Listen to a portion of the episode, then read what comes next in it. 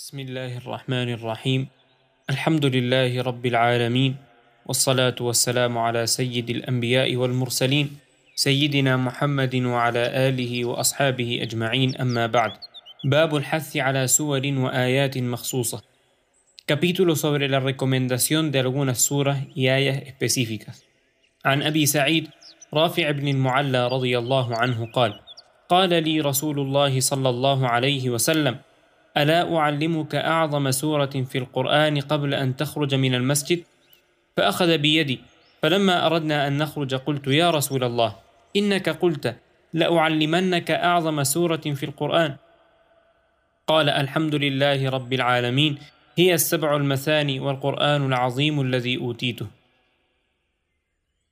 رواه البخاري. أبو سعيد رافع بن المعلى رضي الله عنه dijo El enviado de Allah sallallahu alayhi wasallam me dijo, te enseñaré la sura más grandiosa del Corán antes de que salgas del masjid.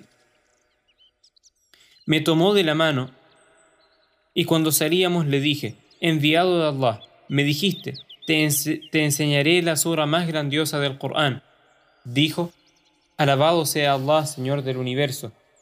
Es decir, Suratul Fatiha, son las siete repetidas y el sagrado Corán que me ha sido revelado. Este hadith ha sido transmitido por el Imam al-Bukhari. وعن أبي سعيد الخدري رضي الله تعالى عنه أن رسول الله صلى الله عليه وسلم قال في قل هو الله أحد والذي نفسي بيده إنها لتعدل ثلث القرآن وفي رواية أن رسول الله صلى الله عليه وسلم قال لأصحابه أيعجز أحدكم أن يقرأ بثلث القرآن في ليلة؟ فشق ذلك عليهم وقالوا أينا يطيق ذلك يا رسول الله فقال قل هو الله أحد الله الصمد ثلث القرآن رواه البخاري Abu Sa'id al-Khudri radiyallahu ta'ala anhu narró que el enviado de Allah sallallahu alayhi wasallam dijo con relación a la sura Di, Él es Allah uno, es decir, suratul Ikhlas. Por aquel que posee mi alma en sus manos, esta, sur, esta sura equivale a un tercio del Corán.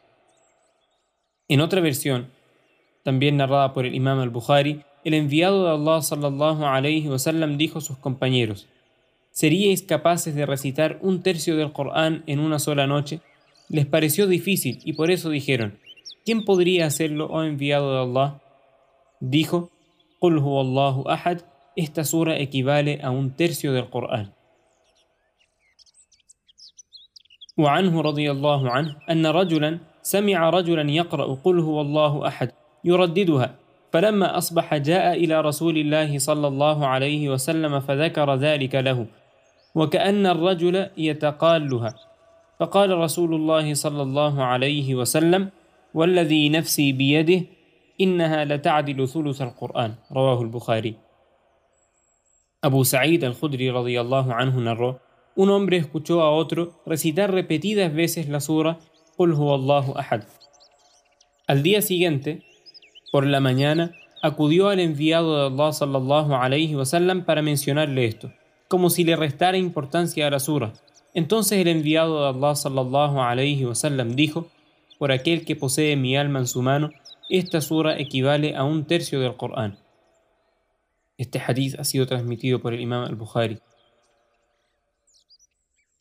وعن انس رضي الله عنه ان رجلا قال يا رسول الله اني احب هذه السوره قل هو الله احد قال ان حبها ادخلك الجنه رواه الترمذي وقال حديث حسن Anas radiyallahu anhu narró que alguien dijo, enviado de Allah, yo amo la sura Qul huwa Allahu ahad. El enviado de Allah sallallahu alayhi wasallam le respondió, tu amor por ella te hará entrar al Jannah. Este hadith ha sido transmitido por el imam At-Tirmidhi. وعن عقبة بن عامر رضي الله عنه أن رسول الله صلى الله عليه وسلم قال ألم تر آيات أنزلت هذه الليلة لم ير مثلهن قط؟ قل أعوذ برب الفلق وقل أعوذ برب الناس رواه مسلم. عقبة بن عامر رضي الله عنه نرى que el enviado de Allah صلى الله عليه وسلم dijo Esta noche han sido reveladas algunas ayat que no hay nada conocido como ellas. Estas son قل أعوذ برب الفلق y قل أعوذ برب الناس. Este hadith ha sido transmitido por el imam muslim. وعن أبي سعيد الخدري رضي الله عنه قال كان رسول الله صلى الله عليه وسلم يتعوذ من الجان وعين الإنسان حتى نزلت المعوذتان فلما نزلتا أخذ بهما وترك ما سواهما رواه الترمذي وقال حديث حسن Abu Sa'id al-Khudri radiyallahu anhu dijo, el enviado de Allah sallallahu alayhi wasallam solía pedir la protección de Allah contra los genios y el mal de ojo. Pero cuando fueron reveladas las dos últimas suras del Corán, solo utilizaba esas con ese fin. El hadith ha sido transmitido por el imam at-Tirmidhi. وعن أبي هريرة رضي الله عنه أن رسول الله صلى الله عليه وسلم قال من القرآن سورة ثلاثون آية شفعت لرجل حتى غفر له وهي تبارك الذي بيده الملك. رواه أبو داود والترمذي. أبو هريرة رضي الله عنه narró que el enviado de Allah sallallahu alayhi wasallam dijo En el Corán hay una sura que tiene 30 ayas, las cuales intercederán por el hombre que recite hasta que sea perdonado. Ella es Tabaraka alladhi biyadihi al-mulk, Este hadith ha sido transmitido por el imam al-Tirmidhi. وعن أبي, وعن أبي مسعود البدري رضي الله عنه عن النبي صلى الله عليه وسلم قال من قرأ بالآيتين من آخر سورة البقرة في ليلة كفتاه متفق عليه قيل كفتاه المكروه تلك الليلة وقيل كفتاه من قيام الليل أبو مسعود البدري رضي الله عنه narró que el Nabi sallallahu alayhi wasallam dijo Las dos últimas ayas de la sura La Vaca serán suficientes para quien las recite en la noche. Este hadith ha sido convenido por el Bukhari y Muslim. وعن, أب وعن أبي بن كعب رضي الله عنه قال قال رسول الله صلى الله عليه وسلم يا أبا المنذر أتدري أي آية من كتاب الله معك أعظم؟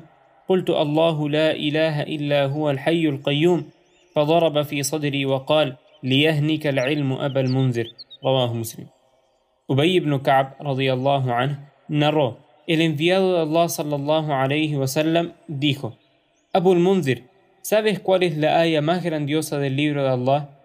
Dije al, dije Allahu la ilaha illa hu al hayyul qayyum es decir ayatul kursi palmeándome en el pecho me dijo alégrate por ese conocimiento oh Abul Munzir Este hadith ha sido transmitido por el imam Muslim. Rogamos a Allah subhanahu wa ta'ala que nos haga a todos nosotros de la gente del Corán, de la gente que recita el Corán reflexionando sus significados, reflexionando los mensajes que Allah subhanahu wa ta'ala depositó en él, así como le rogamos a Allah subhanahu wa ta'ala que acepte durante este bendito mes de Ramadán nuestra, nuestro ayuno, nuestro qiyam en la noche, nuestra recitación del Corán el Karim y que nos haga de quienes es aceptada la intercesión del Corán por ellos en el día del juicio. Amin wa akhiru da'wana an alhamdulillahi rabbil alamin. Assalamu alaikum wa rahmatullahi wa barakatuh.